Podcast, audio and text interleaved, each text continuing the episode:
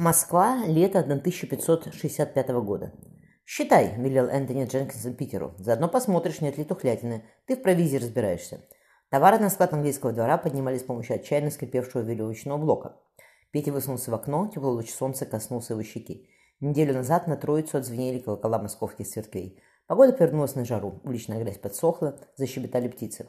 Воронцов-младший махнул, блок заработал. Четверть быка, четыре барана, двенадцать кур, два гуся, один заяц или тетерев. Петя поставил пометку возле тетерева. Шестьдесят два хлебных каравая, пятьдесят яиц, четверть ведра средиземноморского вина, три четверти ведра пива, пол ведра водки и два ведра меда. Птица могла быть пожирней, а яйца посвежее, но в остальном с едой выделенным англичанам было все в порядке. Расписавшись под грамотой доставленной провизии, Питер приложил печать английской компании. «Питер!» – раздался из-за двери голос Дженкинсона. «Заминка насчет сукна. Не поможешь?» За обедом Энтони обвил. Царь примет нас в Александровой Слободе на будущей неделе. Надо послать, послать подарки всем, чьей поддержки мы заинтересованы. В первую очередь царскому фавориту Матвею Вильяминову. Его нет в Москве, отозвался Петя. Отправляла подарки на рождественку в его усадьбу. Оттуда прислали сказать, что Матвей сейчас царем в Александровой Слободе. Вазам мне велел туда ехать. Хорошо. Теперь оружие. Составим список того, что мы можем предложить русским. Днем раньше, оседлав коня, Петя Воронцов отправился на рождественку. Забор, который он помнил с детства, не изменился. Ничего не изменилось, только крышу новую поставили. Пристав в стременах, Петя увидел амбар в углу двора. Где-то рядом со стеной он похоронил волчка. В полуденном солнце блестели окна верхних светелок. Детская, рядом горница Мария, там он последний раз видел умирающую сестру и мать. Пушкарский двор, мимо которого его зареванного вела Федосия Никитична, разросся. Петя услышал ласковый голос. «Петруша, дитятка, не убивайся ты так». В Колыване, в доме Клюги, он каждую ночь просыпался, крича от страха и боли в сердце. Ему снилась бедная сестра, бьющаяся в предметных судорогах щенок. Он слышал крик отца «Дитя не троньте!» Подхватив Петю, отброшенный ногой Басманова, мать плюнула Бакулиничева «Будь ты проклят!» Гер Мартин сидел ночами его постели, у его постели, читая псалмы. Прижавшись щекой к его руке, мальчик засыпал, убаюканным мягким голосом. «Я ведь так и не сказал ему, как я его люблю», — горько подумал Петя, пришпорив коня. Лишь после смерти Клюги он понял, на что пошел этот немногословный человек. Он меня вырастил, выучил, вывел люди. Я рыдал от кошмаров, а он меня, об меня, обнимал меня. «Не надо, Петер, все хорошо, я здесь, я с тобой». Тяжело вздохнув, Петя повернул Петя повернул на Варварку к английскому двору. «Питер», — он очнулся от голоса Дженкинсона, — «еще отец этого Матвея Вильяминова». Юноша взглянул на купца спокойными лазоревыми глазами. «Боярин Федор. На возвышенке сказать, сказывают, что он подмосковно живет. Сам он в Александру Слободу переезжает. Ему седьмой десяток идет. Ранило его тяжело на войне Ливонской. Ходит плохо. Царь к нему по-прежнему благоволит. Если нет, незачем на него тратиться. Говорят, когда царь наезжает на Москву, он всегда Вильяминова навещает, навещает отозвался Петя.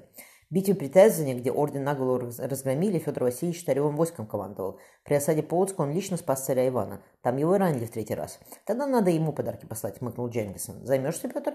Питер, вы были знакомы, как ты ребенком здесь жил. Знакомы. Туда, могу, туда я могу и сам поехать. На Вильяминова можно положиться. Он не откроет ни царю, ни сыну своему, что я его навещал. Ты в нем уверен? Больше, чем в себе. Петя вспомнил, как Вильяминов сказывал он с Марфой перед сном сказку про Ивана Царевича, как гладил по голове прижавшегося к нему мальчика. На все Божья воля, Петруша. Может, свидимся еще. Больше, чем себе, повторил Воронцов-младший.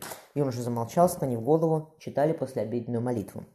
Белый конь мчался по траве приличного луга. Мальчик в седле в коротком на польский манер кунтушей, широких заправленных софьяной сапожки шароварах, нацепил на голову бархатную, расшитую, драгоценный, расшитую драгоценными камнями шапочку.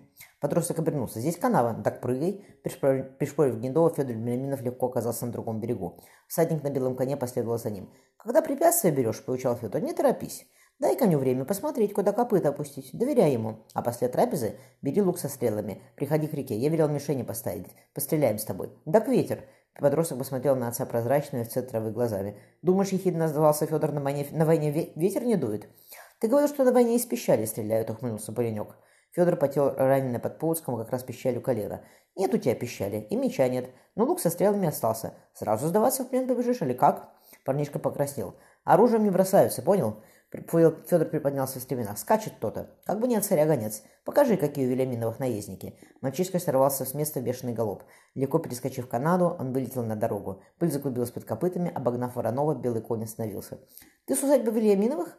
Дома ли боярин Федор Васильевич?» – поинтересовался Петя. «Дома, за нами едет. Давай на перегонки к воротам. Спорим я быстрее?» Парень пристально его разглядывал. «Сопли подотри, а потом со старшими, со старшими состязайся», – рассмеялся Петя. Подросток на вид был младше его. «Боишься?» Мальчишка погладил коня по холке. «Знаешь, какой он у меня? Вихрь?» «Сам предложил». Петя хлестнул свою лошадь. Наездник из него был никудышный. Паренек скалил зубы у ворот усадьбы, придерживая грацующего жеребца. «И кто быстрее?» «Ты, сдаюсь», — выдохнул Воронцов. Сдался бы сразу Петька. Взглянув на него с зелеными смешливыми глазами, сдернув бархатную шапочку, подросток тряхнул головой. Бронзовые цвета палой листвы волосы рассыпались по спине. «Марфа?» Марфа Велиминова вытащила на свет золотой крест с алмазами. «Твой где?» – требовательно спросила девушка.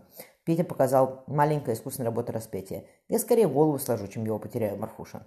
К трапезам Марфа вышла, не переводившись. Феодосия Вильяминова строго взглянула на дочь. «Гости в доме?» «Не гости, а Петька», — рассмеялась девушка. «Говорил он тебе, как я, его, как я его на дороге обогнала? Он с твоим отцом еще, я его не видела». Феодосия поправила ей воротник кунтуша. «Хоша косы заплела, и на том спасибо. Вечно растрепой ходишь. Ты сегодня что читала?» «Декамерон». Марфа примерилась отрезать кусок от кровая кинжалом. «Нож на столе лежит», — вздохнула мать. «Я тебе говорила, что не для девицы сия книга. Библия тоже не для, не для девицы. Однако ты мне ее читать не запрещаешь». Марфа поклонилась вошедшему в горницу отцу. Федор, прихрамывая, подошел к жене, коснулся, ее губами виска, коснулся губами ее виска. «Смотри, какой Петька стал!» Феодосия взглядела стройного легкого юношу. «Вроде молод еще». А, поняла она, но взгляд уверенный. «Вырос ты как, Петенька!» «Двенадцать лет прошло, Федосия Никитична. Знамо дело, вырос», — весело отозвался юноша.